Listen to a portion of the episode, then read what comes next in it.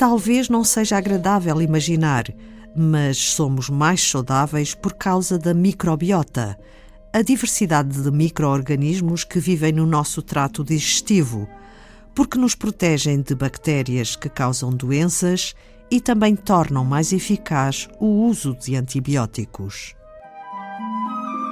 Nelson Frazão pertence ao grupo de investigação em biologia evolutiva do Instituto Gulbenkian de Ciência, onde se estuda a evolução destes micro-organismos usando como modelo a bactéria Escherichia coli. Já se conhecia um mecanismo de evolução, a mutação, que basicamente são pequenos erros que acontecem no ADN da bactéria quando ela se divide.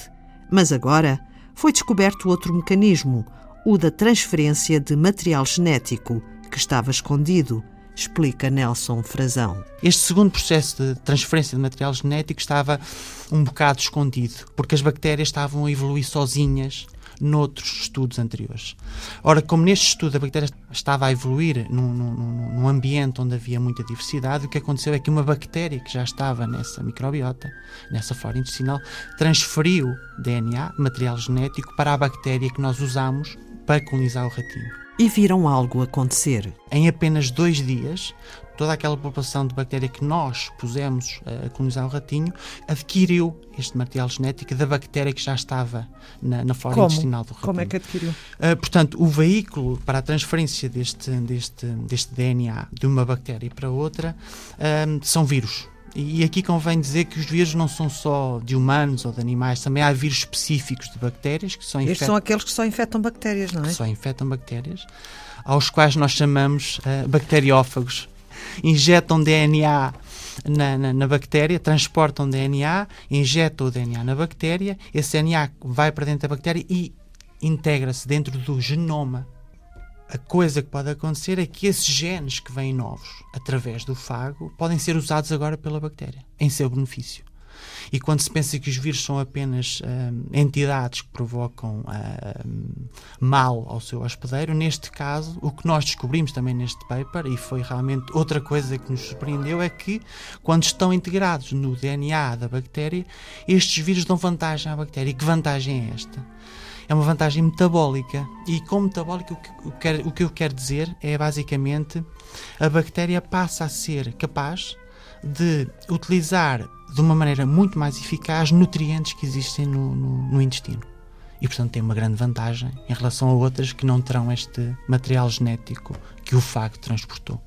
A transferência horizontal de genes entre bactérias também é conhecido como, entre aspas, sexo entre bactérias. Isto é uma analogia para bactérias. Aqui, no fundo, também existe partilha de DNA entre duas células.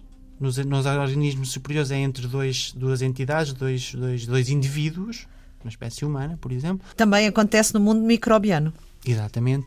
São, há, há, duas bactérias, são seres unicelulares, portanto, há duas células de, de, bactérias. Uma delas produz estes, estes fagos, estes vírus, que depois levam o material genético até à outra bactéria que está ali ao lado, a colonizar o intestino. Nelson Frazão, e este tipo de evolução é mais rápida do que a que conheciam anteriormente através da mutação?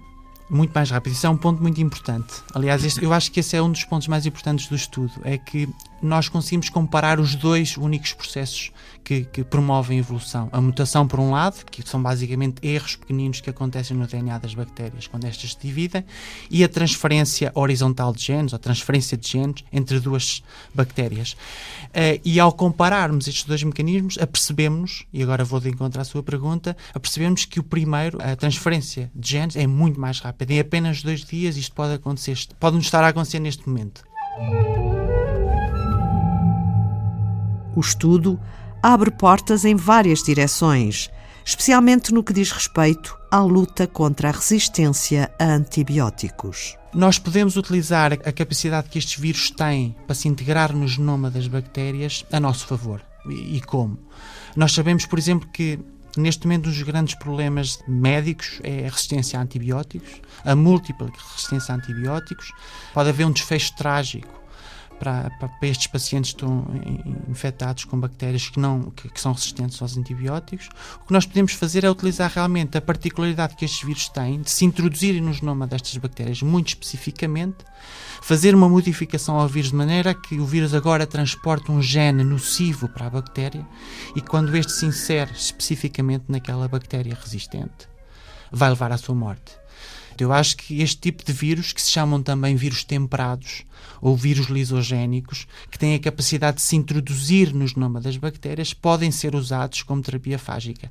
E outra grande vantagem deste tipo de terapia é o facto de nós estarmos a afetar, no meio daqueles milhões de bactérias que existem na, na, na flora intestinal, estar a afetar apenas estas patogénicas ou más e não afetar as boas, digamos assim, de maneira a que a diversidade que deve existir num, num contexto saudável se mantenha. Outras coisas que é muito importante neste estudo, que eu acho que foi, foi surpreendente para nós também, é que quando estes vírus se integram no genoma da bactéria, a bactéria passa a ser capaz, de uma maneira mais eficaz, a consumir alguns nutrientes que existem no, no trato intestinal. Ou, por outras palavras, se nós conseguirmos descobrir quais são os nutrientes que estes vírus permitem à bactéria consumir de uma forma mais eficaz, poderemos, eh, em princípio, obviamente, controlar estas bactérias através de uma dieta específica. Ou seja, se nós não dermos às bactérias aqueles nutrientes para os quais elas estão mais especializadas a comer, nós poderemos, em princípio, acabar com, com elas e, e desta maneira controlar possíveis bactérias patogénicas. Existe alguma interação entre os dois processos evolutivos de bactérias? Perguntou-se no laboratório. E nós vemos isso acontecer ao mesmo tempo, embora a transferência de, de genes seja muito mais rápida. Haverá alguma interação entre os dois processos? No sentido de responder a esta pergunta, nós estamos já a fazer algumas experiências e realmente algumas das mutações que nós identificamos interagem com esta transferência uh, horizontal de genes e, e, portanto, eu acho que há aqui muito espaço para continuar esta investigação. É preciso fundamentar bem o que se sabe e o facto de eu estar no, no Instituto Gulbenkian de Ciência, onde existem tecnologias de ponta, como a sequenciação de genomas, ajuda bastante neste tipo de investigação. Nelson Frazão, investigador do Instituto Gulbenkian de Ciência, especialista em microbiologia e biologia evolutiva. Foi recentemente descoberto um novo modo de evolução das bactérias e este estudo foi publicado na revista científica Proceeding of the National Academy of Science. Foi Antena 2 Ciência.